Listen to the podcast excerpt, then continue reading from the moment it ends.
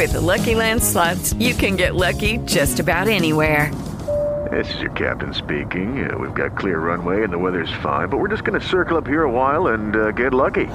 No, no, nothing like that. It's just these cash prizes add up quick. So I suggest you sit back, keep your tray table upright, and start getting lucky. Play for free at LuckyLandSlots.com. Are you feeling lucky? No purchase necessary. Void where prohibited by law. 18 plus terms and conditions apply. See website for details.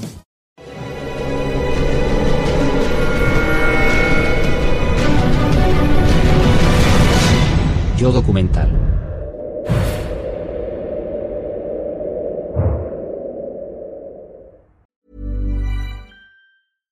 ACAST recommends podcasts we love. I'm Sheila Shoiga, the host of Ready to Be Real, which features thought leaders like Dr. Joe Vitale and Nejwa Zabian, along with those who have extraordinary stories to tell. And I also speak to experts on topics as varied as sleep, relationships, aging, folklore, grief, sex, and spirituality. So, for honest and compelling conversations, new episodes of Ready to Be Real release every week, wherever you get your podcasts. ACAST is home to the world's best podcasts, including the critically acclaimed West Cork and the one you're listening to right now.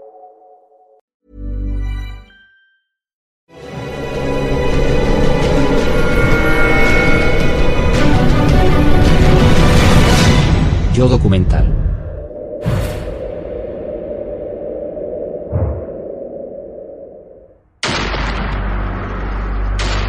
Verano de 1937. Tras años de escaramuzas entre sus ejércitos, China y Japón se declaran una guerra total.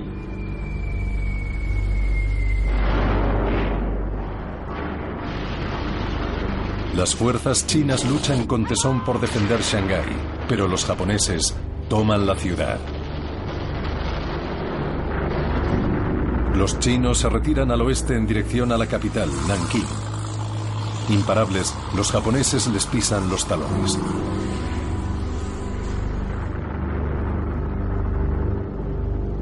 Las fuerzas japonesas entran en Nankín el 13 de diciembre.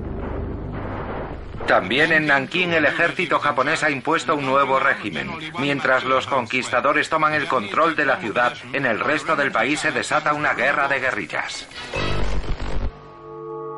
Los defensores chinos se rinden o se dispersan. Sometidos a un gobierno militar, los civiles rezan por su vida. Pero nadie podía imaginar lo que les esperaba.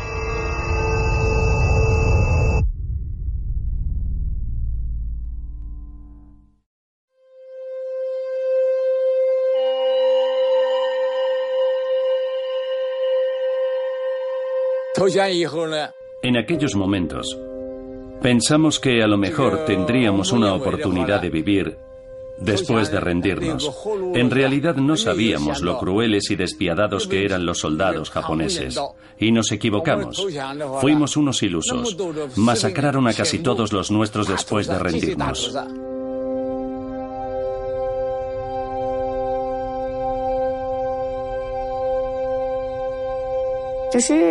Lo recuerdo bien. Fue el 13 de diciembre de 1937.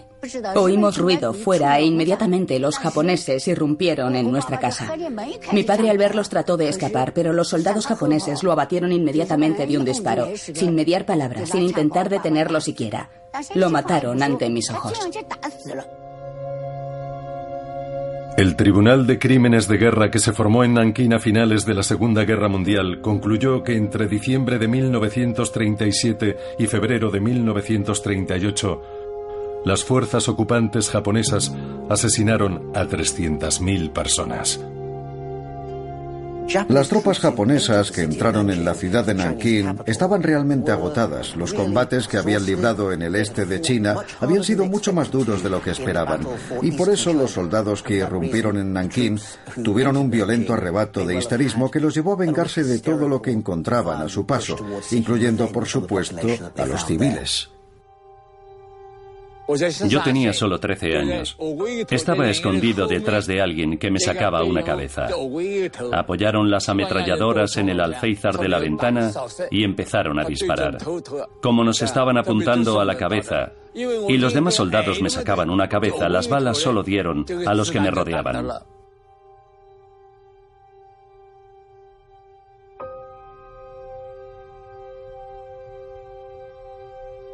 Mi madre se escondió debajo de una mesa con mi hermana de un año.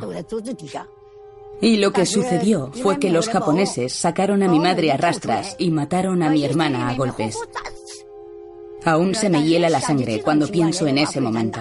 No esperábamos que los japoneses fueran a hacer algo así.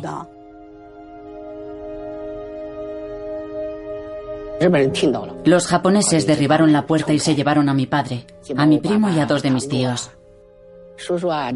Yo lloraba y me agarraba a mi padre y le decía, no te vayas, por favor, no te vayas. Mi padre no pensaba que fuera a ser tan terrible, no se lo creía. No tenía ni idea de lo crueles que podían ser los japoneses con el pueblo chino.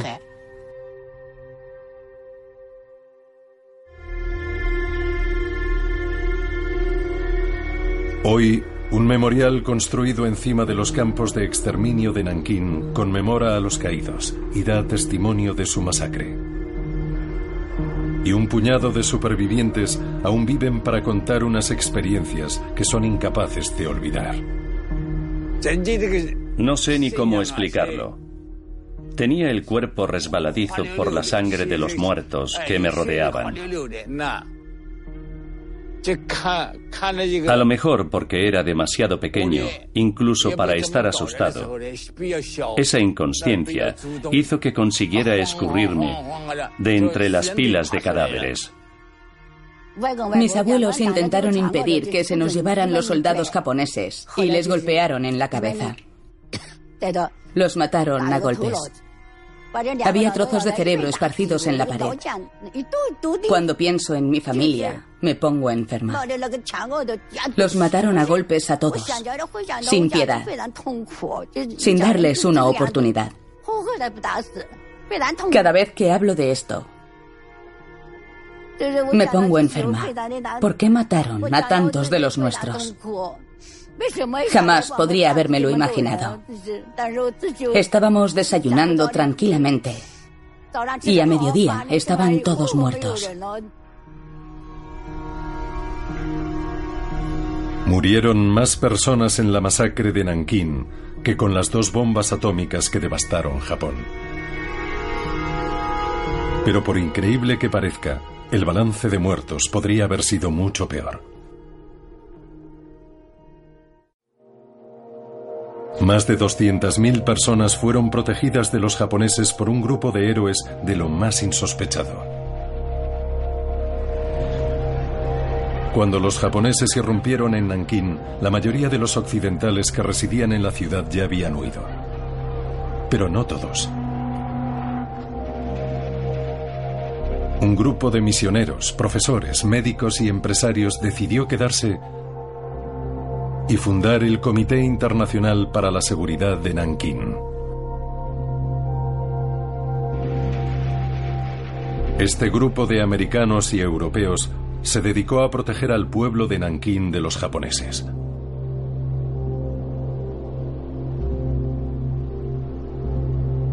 Y puso a su frente a un empresario local.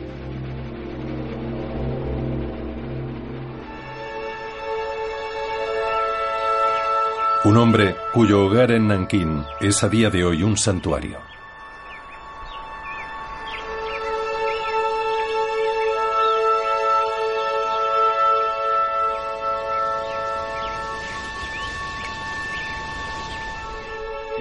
En 1937, John Rabe dirigía las operaciones en China de un gigante industrial alemán, la firma Siemens. También era miembro del partido nazi.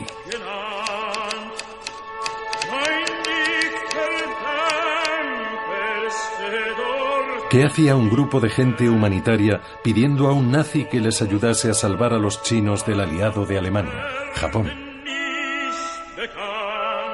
¿Y por qué accedería a ello un nazi? La historiadora Huang Hyujin ha dedicado décadas de trabajo a entender a un hombre, a un idealista que parecía estar fuera de lugar en ese contexto. Era un empresario. No le interesaba lo más mínimo la política. Se unió al partido nazi para poder dar una educación a los hijos de sus empleados. Había propuesto a las autoridades fundar un colegio alemán y la respuesta que le dieron fue que para poder recibir subvenciones del Estado tenía que afiliarse al partido nazi. Así que accedió. John Rabe mantuvo un diario de lo que presenció en Nankín.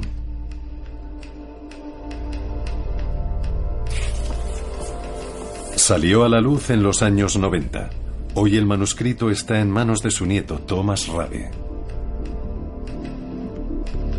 Es un fascinante relato de la valentía de un hombre decente y una reinterpretación sorprendentemente idealista del nacionalsocialismo. Cuando tengo conversaciones de negocios con mis socios chinos, me preguntan constantemente por Alemania, por nuestro partido y nuestro gobierno, y siempre les respondo lo mismo. Somos soldados del trabajo. Somos un gobierno de trabajadores. Somos los amigos de la clase trabajadora. Cuando la cosa se pone difícil no dejamos en la estacada a los trabajadores, a los pobres. Creía que Hitler tenía buen fondo.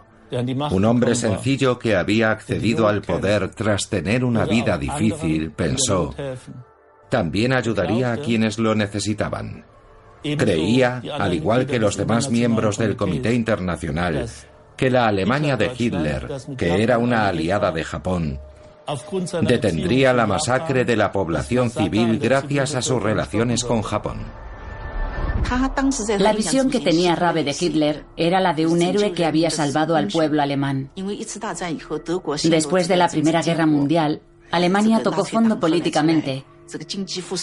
Más adelante, cuando el partido nazi accedió al poder, la economía se recuperó rápidamente. Bajo el liderazgo de Hitler, la nación levantó cabeza en todos los ámbitos, no solo en el económico. Así que Rabe admiraba mucho a Hitler. En aquel entonces, la mayoría de los alemanes veneraba a Hitler y Rabe era uno de ellos. Además, había poca información sobre Alemania en los periódicos. La prensa se hacía eco principalmente de la propaganda de los logros nazis que llegaban desde Europa. Los crímenes que perpetró más adelante el partido nazi aún no habían sido cometidos. Y Rabe no tenía ni idea de lo que pasaba dentro del partido.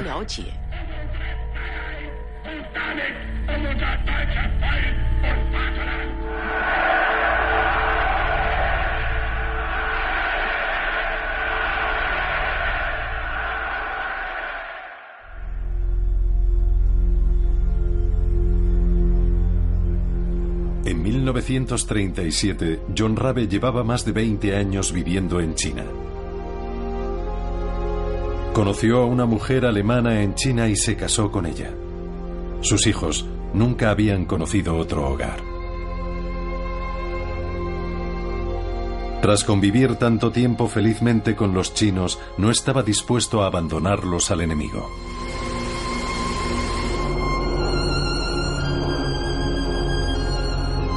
Cuando las bombas japonesas empezaron a caer sobre Nankín, se ocupó de poner a salvo a su familia y aunque pudo dar un paso atrás, no lo hizo. Corren malos tiempos en el país de mis anfitriones, que también me han tratado en estas tres últimas décadas.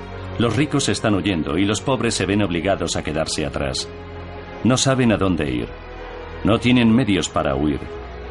Si realmente se exponen a ser masacrados en masa, ¿no debería alguien tratar de ayudarlos? ¿Salvar a unos cuantos por lo menos? Las fuerzas japonesas están bombardeando Nankín. Los habitantes de la ciudad condenada están rodeados. El Comité Internacional por la Seguridad propuso un plan para proteger a la población civil de Nankín. Delimitaron un área de 4 kilómetros cuadrados en el centro de la ciudad que sería una zona segura para los civiles. Los japoneses no podrían atacarla y las tropas chinas no la usarían para esconderse. Las autoridades chinas accedieron a crear la zona de seguridad, pero los japoneses hicieron caso omiso. John Rabe decidió acudir a la más alta instancia y le mandó un telegrama a Adolf Hitler. El abajofirmante, líder de la agrupación local de Nankín y presidente del Comité Internacional Local, ruega al Führer tenga la bondad de interceder con el gobierno japonés para que autorice la creación de una zona neutral para los no combatientes. Ya que de otro modo, la inminente batalla de Nankín hace peligrar la vida de más de 200.000 personas. Saludos alemanes de John Rabe, agente de Siemens en Nankín. Políticamente, fue muy inmaduro por su parte escribir esa clase de carta. Era muy ingenuo en el terreno político. No era consciente de que Alemania había formado una alianza con Japón en nombre de sus intereses comunes para la consecución de una idea compartida, dominar el mundo.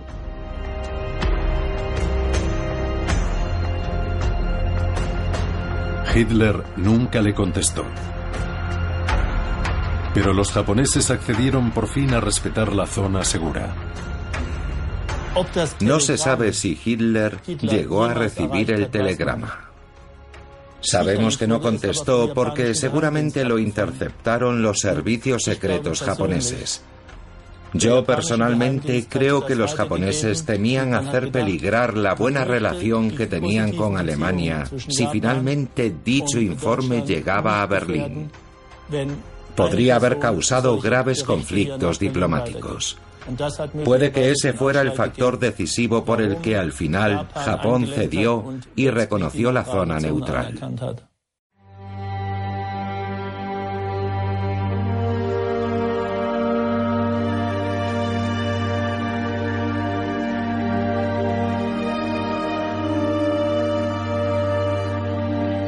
Y John Rabe había corrido un riesgo aún mayor había abierto las puertas de su casa a los refugiados. Dadas las circunstancias, ¿cómo voy a poner pies en polvorosa? No me siento capaz. Cualquiera que haya pasado esas horas que se hacen eternas en un búnker antiaéreo con un niño chino tembloroso en cada brazo, entendería lo que siento. En aquel entonces, los japoneses habían empezado a bombardear la ciudad y a Rabe se le ocurrió cavar un refugio antiaéreo en su jardín. Está aquí mismo. Se conserva bastante bien. En este pequeño búnker acogió a varios residentes de los alrededores y también, por supuesto, a sus sirvientes y a sus asistentes personales. Por encima del refugio antiaéreo, Rabe desplegó una bandera enorme del partido nazi con la cruz gamada a modo de advertencia. De esta forma, cuando los aviones japoneses sobrevolaran la zona para bombardearla, los pilotos verían la cruz gamada y no bombardearían la casa. Luego oyó el estruendo de las bombas que caían sobre el tejado y hasta el temblor de las ventanas.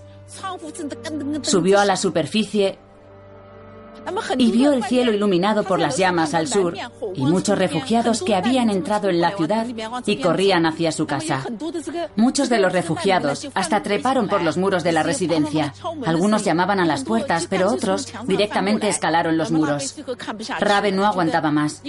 Pensó que ya no cabía una sola persona más en el refugio antiaéreo, así que abrió las puertas de su casa a la gente. Todos los refugiados del barrio irrumpieron en la casa y luego los refugiados llevaron a sus parientes y amigos. Al final, había más de 600 personas apiñadas en su jardín. Vivían en improvisados refugios al aire libre.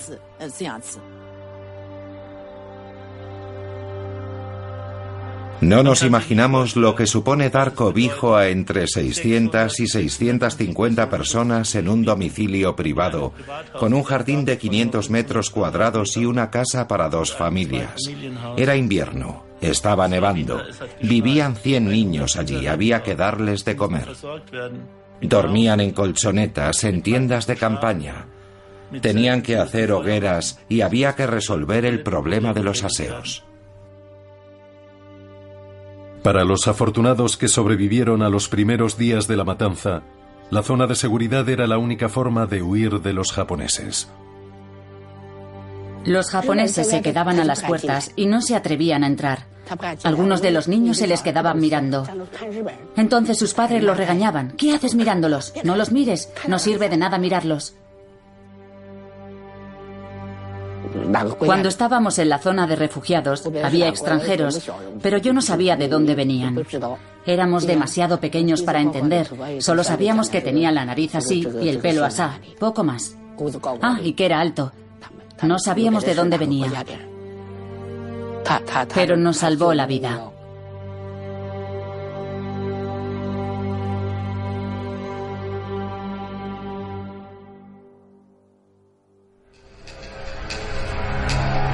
Pero a medida que proseguía la masacre de Nankín, los soldados japoneses empezaron a adentrarse en la zona de seguridad. El diario nanquinés de John Rabe se convirtió en una crónica del infierno. 17 de diciembre de 1937.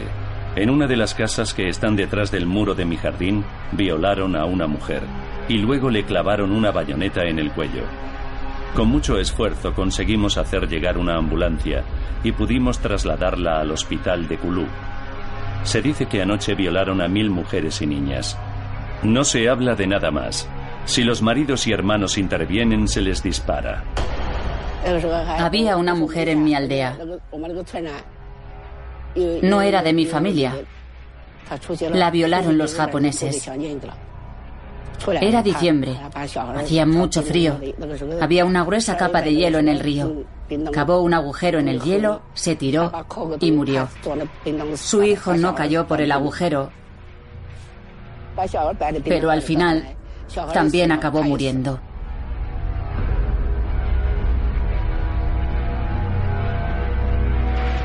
Conforme las tropelías de los japoneses se convertían en una rutina diaria, John Rabe y los demás miembros del comité se convirtieron en algo más que testigos. Con gran riesgo personal, comenzaron a intervenir. Patrullando las calles e impidiendo las violaciones y los asesinatos. Seis japoneses treparon por el muro de mi jardín y trataron de abrir las puertas desde dentro. Cuando llegué hasta ellos, le alumbré la cara a uno de los bandidos con mi linterna. Él se dispuso a desenfundar su pistola, pero le pegué un grito y blandí mi brazalete con la esvástica, y entonces paró en seco. Luego les ordené a los seis que se largaran por donde habían venido. Nunca abriré mis puertas a esa clase de gentuza.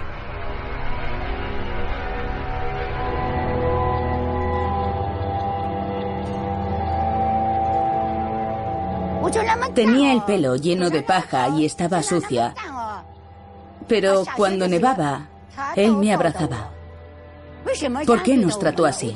¿Por qué no nos mató en vez de tratarnos con tanta amabilidad? ¿Por qué?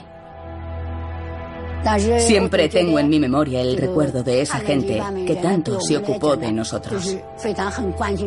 Nos mantuvimos a salvo en la zona de seguridad. Sus desvelos fueron nuestra salvación, mientras los que estaban fuera morían uno tras otro.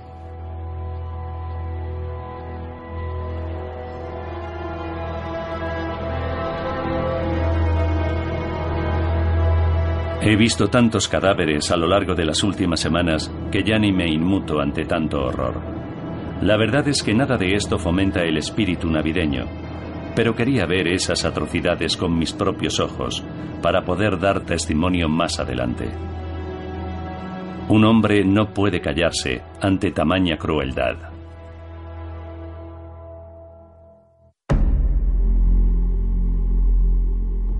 Enero de 1938.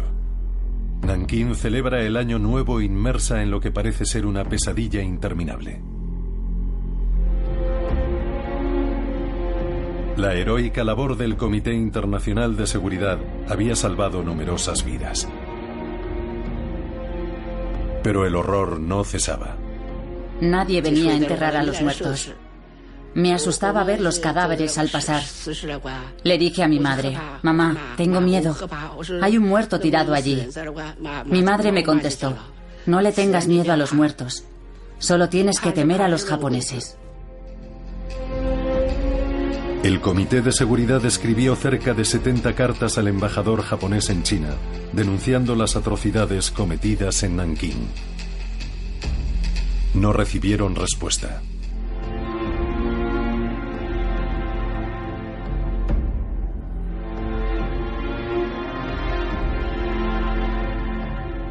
A finales de febrero, John Rabe abandonó por fin Nankín y viajó a Berlín, llevando consigo un sinfín de pruebas que documentaban la masacre de Nankín.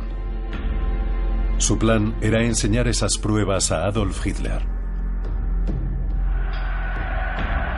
Estaba convencido de que en cuanto el Führer viera con sus propios ojos lo que sus aliados japoneses estaban haciendo en China, no dudaría en intervenir.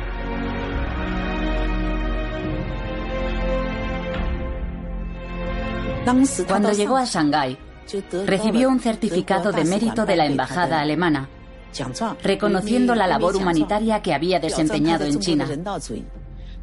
También recibió una medalla del gobierno chino. Puede que esos honores lo cegaran y se pensara que el partido nazi o el ejército alemán no se oponían a sus actos. No tenía ni idea de los peligros que le acechaban. La Alemania a la que regresó John Rabe no era la patria que había abandonado unos 30 años atrás.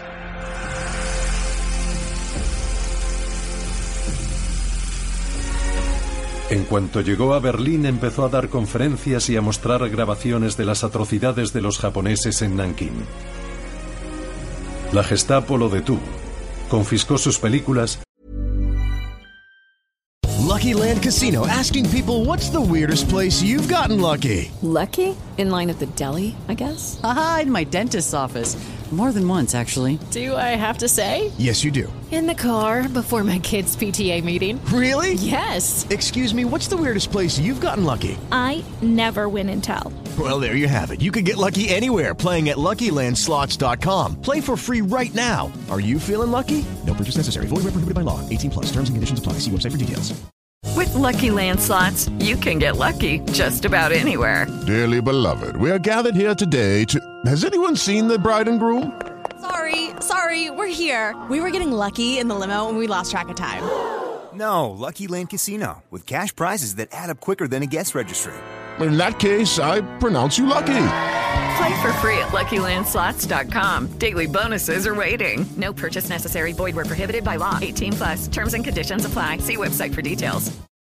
Acast recommends podcasts we love. I'm Sheila Shoiga, the host of Ready to Be Real, which features thought leaders like Dr. Joe Vitale and Nejwa Zabian, along with those who have extraordinary stories to tell. And I also speak to experts on topics as varied as sleep relationships, aging, folklore, grief, sex, and spirituality. So, for honest and compelling conversations, new episodes of Ready to Be Real release every week, wherever you get your podcasts. ACAST is home to the world's best podcasts, including the critically acclaimed West Cork and the one you're listening to right now. Y le prohibió seguir dando conferencias. Hitler prosigue su asalto a los derechos de todos aquellos que no comparten sus ideas. Los judíos, los católicos, los liberales, los protestantes. El sistema político había cambiado por completo.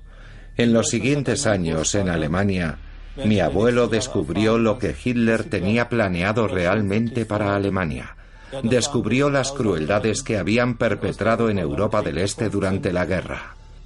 Y se llevó una decepción tremenda con sus políticas de las que no sabía nada durante su estancia en China. En abril de 1938 escribió esto en su diario. En China me trataban como al mismísimo Buda. En Alemania soy un marginado.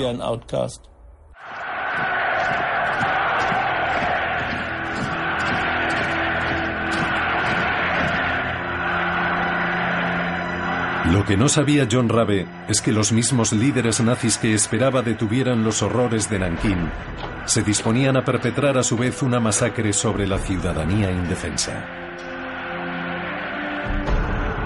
En 1938, Adolf Hitler y el partido nazi llevaban cinco años gobernando Alemania. Años de miedo y peligro para los judíos alemanes. Cuando llegó al poder, yo tenía siete años. Así que toda mi infancia consciente la viví bajo Hitler.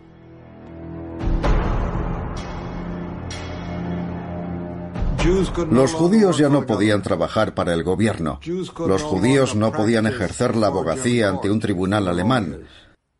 Los judíos lo tenían difícil para ejercer la medicina salvo en circunstancias excepcionales. Muchos profesionales padecieron las consecuencias inmediatamente. Otros ejemplos. Los actores judíos ya no podían salir en películas, los periodistas judíos no podían trabajar en los periódicos no judíos, en los periódicos llamémoslos normales. Los escritores judíos no podían publicar sus libros. En marzo de 1938, Hitler enviaba a su ejército a Austria. Era la primera fase de su plan para unificar a los pueblos germánicos en lo que llamaba el Reich de los mil años. Los judíos temían un recrudecimiento del acoso. Este no tardaría en llegar. El 7 de noviembre de 1938, un estudiante judío asesinó a un diplomático nazi en París.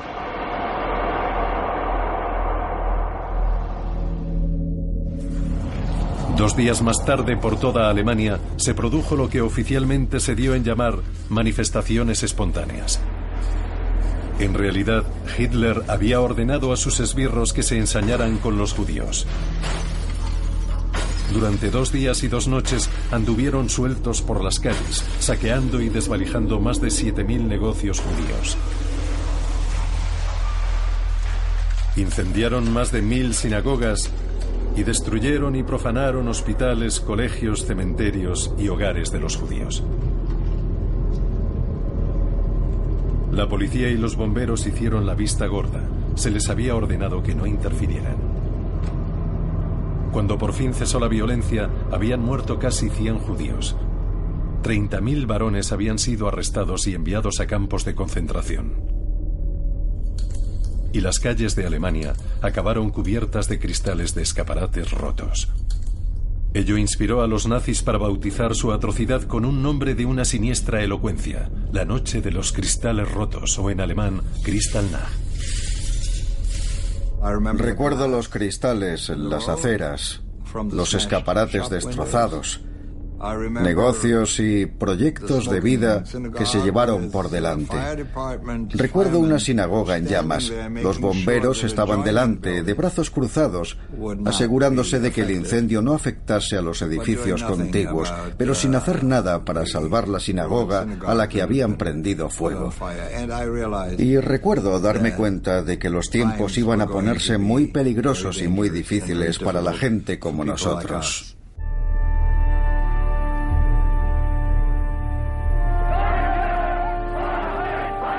Antes de la noche de los cristales rotos, vivir bajo el nazismo ya había sido duro y humillante para los judíos.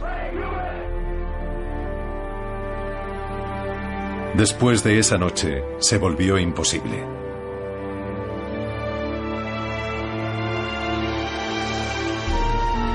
Desde Berlín hasta Viena, comenzó una diáspora que no tardó en convertirse en un desastre humanitario, ya que una nación tras otra se negaron a acoger a los judíos. No se podía ir a ninguna parte, nadie nos quería dar el visado, nadie nos quería acoger. Era el fin de una era, un periodo en la historia del mundo marcado por una recesión global, con tasas de paro aún muy altas en muchos países. Todo el mundo sentía simpatía por esos pobres refugiados judíos, pero la realidad es que nadie los quería acoger.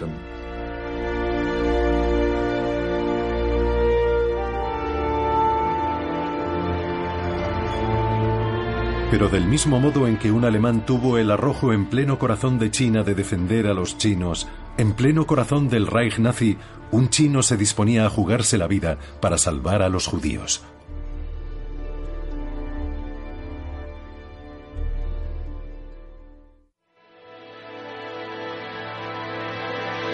Se llamaba Feng Shanho y era el cónsul general chino en Viena. Nacido en el seno de una humilde familia de agricultores, Ho perdió a su padre con siete años y parecía abocado a una vida de pobreza. Pero era un estudiante brillante y tuvo la suerte de vivir cerca de una escuela para alumnos chinos fundada por la Universidad Norteamericana de Yale. A los 25 años se había doctorado, hablaba un inglés y un alemán fluidos y se había embarcado en una prometedora carrera diplomática. Una carrera que estaba a punto de sacrificar en el altar de un sentido moral más elevado. Feng Changho estaba dispuesto a sacrificar sus propios intereses, su carrera política y hasta su propia vida para ayudar a los civiles inocentes.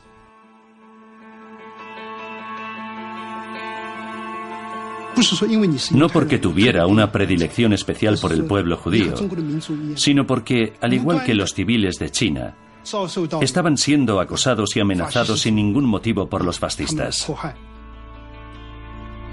Lo que Feng Xiangho no podía entender era cómo alguien que llevaba una vida normal con nosotros en la misma ciudad, de un día para otro, pudiera ver peligrar su libertad personal, su vida y sus pertenencias.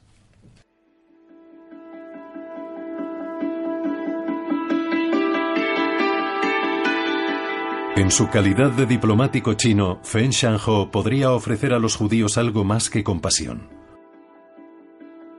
Les podía dar un visado para el único lugar del mundo en el que estaba seguro de que los acogerían. Shanghái. En aquel entonces, Shanghái estaba sumida en el caos a consecuencia de la guerra. Estaba el gobierno local chino, el ejército ocupante japonés y también los franceses.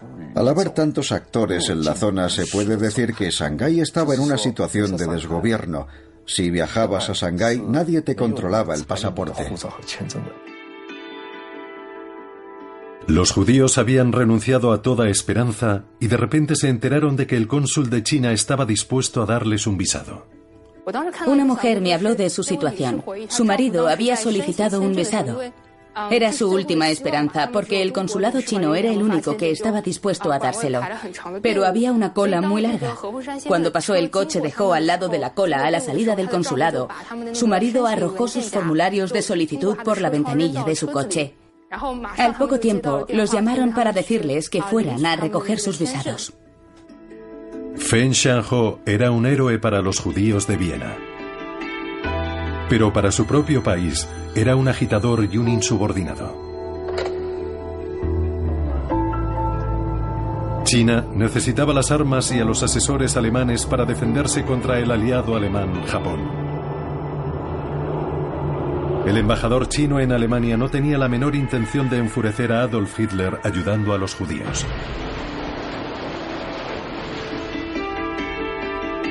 El embajador Chen Ye temía que expidiendo esos visados pudieran peligrar las relaciones chino-alemanas, así que pensó que lo mejor sería no hacerlo. Pero Ho siguió expidiendo visados como si nada, y Chen Ye no pudo impedirlo. Nadie sabe cuántos visados emitió Feng Shanho a los judíos. Pero según los registros, selló 2.000 visados en los tres meses que siguieron a la noche de los cristales rotos, y siguió haciéndolo durante otros dos años. Durante esos dos años llegaron unos 18.000 judíos a Shanghái. Allí no solo encontraron seguridad, sino esperanza. Cuando llegaron a Shanghái las masas de refugiados judíos, la ciudad no estaba totalmente ocupada por los japoneses. Por lo tanto, en la concesión pública y la concesión francesa, los judíos podían vivir en paz. En función de su profesión anterior, incluso podían encontrar empleo. Podían también profesar su religión, ir al colegio y realizar actividades deportivas y de ocio. Los nazis no tocaron nunca a Feng Shanho, pero cerraron el consulado de China.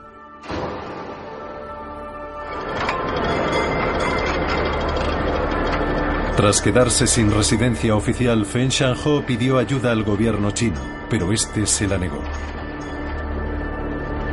Así que se alquiló un pequeño apartamento con su propio dinero y siguió expidiendo visados a la población judía hasta 1940, cuando las autoridades chinas lo relegaron de su cargo y le ordenaron que regresara a su país. Hoy, el consulado chino en Viena, donde Feng Shanho expidió sus visados, es un hotel de lujo. También es un santuario dedicado al hombre que tantas vidas salvó, guiado por una compasión sin fronteras. Una vez nos visitó un refugiado judío. Vino acompañado.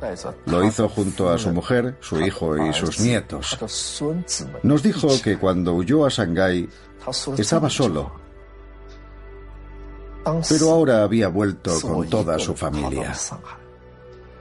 Una persona se convierte en diez personas y hasta veinte.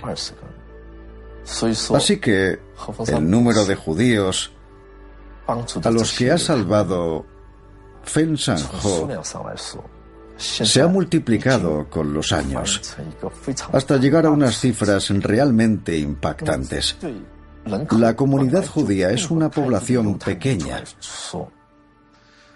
pero los 2.000 visados de Fen Ho han tenido un poderoso impacto en su supervivencia. Judy was boring. Hello. Then Judy discovered ChumbaCasino.com. It's my little escape. Now Judy's the life of the party. Oh, baby, mama's bringing home the bacon. Whoa, take it easy, Judy. The Chumba life is for everybody. So go to ChumbaCasino.com and play over 100 casino style games. Join today and play for free for your chance to redeem some serious prizes. ChumbaCasino.com. No purchase necessary. Void where prohibited by law. 18 plus terms and conditions apply. See website for details.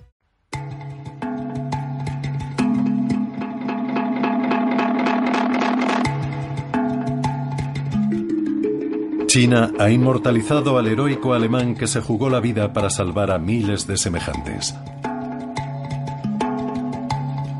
John Rabe y su familia sobrevivieron a duras penas a la Segunda Guerra Mundial. El que en su día fuera un próspero empresario estaba hoy en la ruina. Su familia pasaba hambre. Murió en 1950 a los 68 años. Pudo vivir los últimos años de su vida gracias al dinero y los alimentos que le mandaba agradecido el pueblo de Nankín. Estamos en el jardín del Centro de Comunicación John Rabe. Comprende una casa de huéspedes internacional, un museo y un jardín, con una estatua de bronce donada en 2005 por unos estudiantes chinos representa a mi abuelo en homenaje a su labor en Nankín. Como podéis ver aquí, la estatua de bronce tiene una inscripción, el buen alemán de Nankín, y debajo está representado uno de sus diarios. Otro detalle interesante es que los estudiantes chinos colocaron 600 piedras blancas, cada una representa uno de los supervivientes que encontraron refugio en casa de mi abuelo.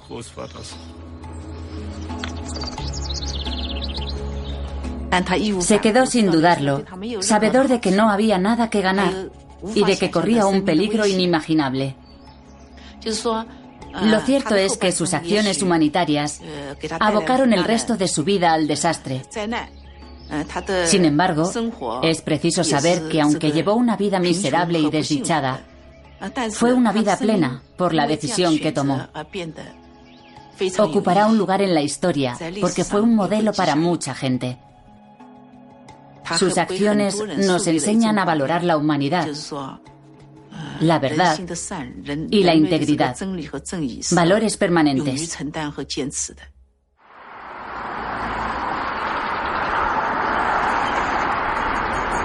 En la actualidad, Nankín se llama Nanjing.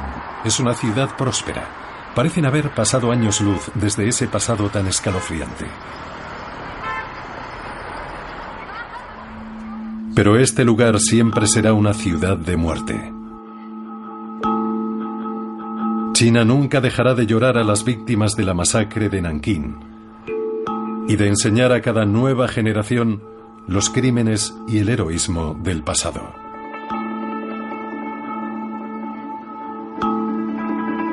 Un pasado que nunca dejará de perseguir tanto a Alemania como a Japón. Alemania ha confesado las atrocidades perpetradas en la era nazi y ha pedido perdón como nación al pueblo judío. En 1970 el canciller alemán Willy Brandt fue a dejar unas flores al memorial por los judíos polacos asesinados en 1943 durante el levantamiento del gueto de Varsovia. Acto seguido se arrodilló en el suelo un gesto profundamente personal que ayudó a la nación alemana a curar sus heridas y a redimirse a ojos del resto del mundo. Cuando Willy Brandt se arrodilló en Varsovia, estaba haciendo un gesto simbólico. Los símbolos y el coraje político son necesarios para salir del punto muerto y hacer revivir la relación entre dos países. Es una manera muy útil de escenificar el comienzo de una nueva relación. El 15 de agosto de 1995, el primer ministro japonés Tomiichi Murayama pidió perdón al mundo por las atrocidades cometidas por su nación durante la guerra. 50 años después de que el emperador Hirohito anunciase la rendición de Japón. Muchos japoneses, entre ellos varios primeros ministros, han apoyado el gesto de Murayama. Pero ciertos políticos japoneses y sus seguidores insisten en que la masacre de Nankín no ocurrió.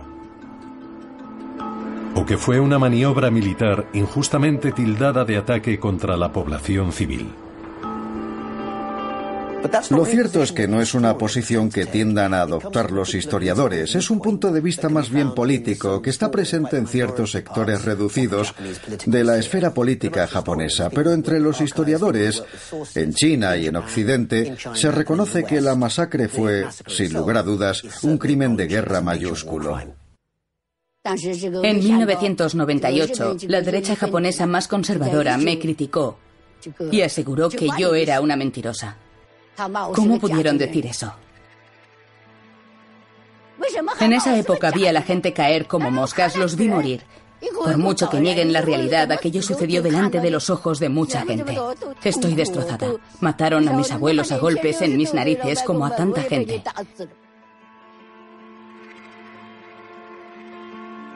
Todavía no se atreven a admitir la masacre de Nankín. Me gustaría olvidarla.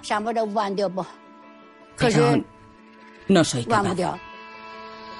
El santuario de Yasukuni en Tokio conmemora las almas de los más de dos millones de soldados japoneses muertos, entre ellos muchos de los miembros de la facción que ocupó Nankín. Todos los años, el 15 de agosto, algunos de los feligreses de Yasukuni se visten con uniformes de la Segunda Guerra Mundial para expresar su admiración por los soldados japoneses caídos durante la guerra, un gesto que enfurece a otros muchos asiáticos. En Alemania, si niegas el holocausto, se considera un crimen. Te pueden detener por ello. Si haces el saludo nazi en la calle, te pueden arrestar en el acto. Mientras en Japón todos los años el 15 de agosto hay gente que se reúne en el santuario de Yasukuni, ataviada con el antiguo uniforme del ejército imperial de Japón. Nadie se lo impide. Los antiguos campos de concentración alemanes han sido convertidos en museos y los manuales de historia explican los crímenes nazis, mientras que los manuales de historia japoneses tan solo mencionan la bomba atómica que destruyó Hiroshima y lo que sufrió Japón. Apenas se habla del sufrimiento que infligieron a otros países. Solo les preocupa su propio sufrimiento. Hay una gran diferencia. En marzo de 2015, la canciller alemana Angela Merkel instó a los japoneses a superar esos conflictos de interpretación y a enfrentarse a los crímenes del pasado desde la unidad nacional.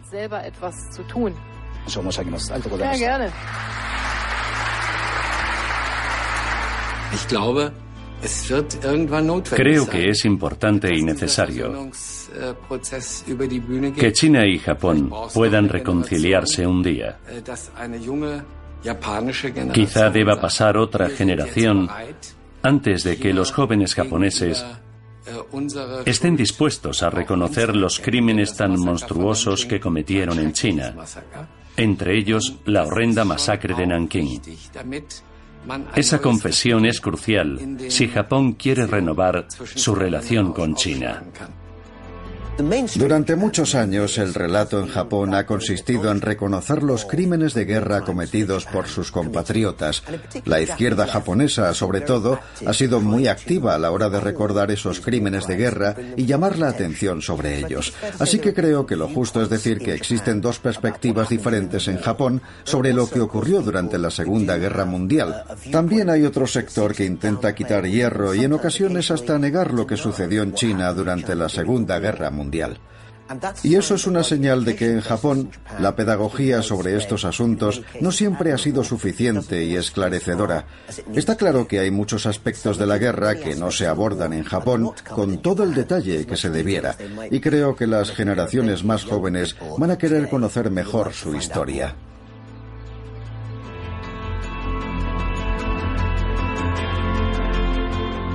Algunos japoneses se enfrentan a su pasado sin tapujos,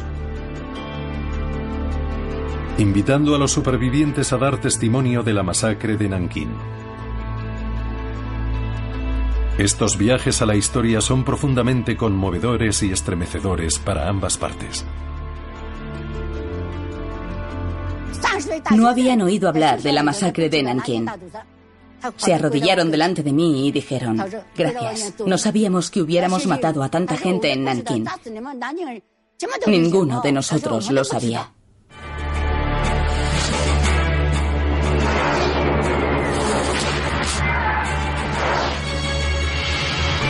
En este documental de la televisión china aparece Azu Mushiro, un veterano de guerra que tomó parte en la masacre de Nankín. En 1987, Shiro publicó sus diarios de guerra y dedicó el resto de su vida a trabajar en nombre de la verdad y la reconciliación. Tengo esa masacre grabada en mi corazón, ¿sabe? Los hechos son los que son. Y creo que revisando los hechos desde la verdad histórica, China y Japón podrán retomar un día su amistad.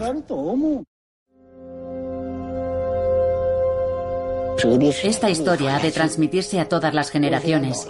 Hoy ya soy mayor. Si fuera más joven no perdonaría a los japoneses. Asesinaron a toda mi familia y destrozaron mi vida.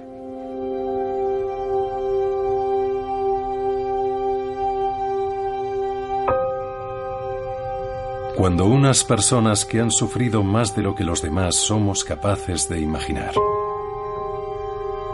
y aquellos que cometieron esos crímenes tan inimaginables encuentran fuerzas para superar el odio y el miedo y se tienden la mano, están honrando y manteniendo en vida la llama de valentía encendida por John Rabe y Feng Shanho.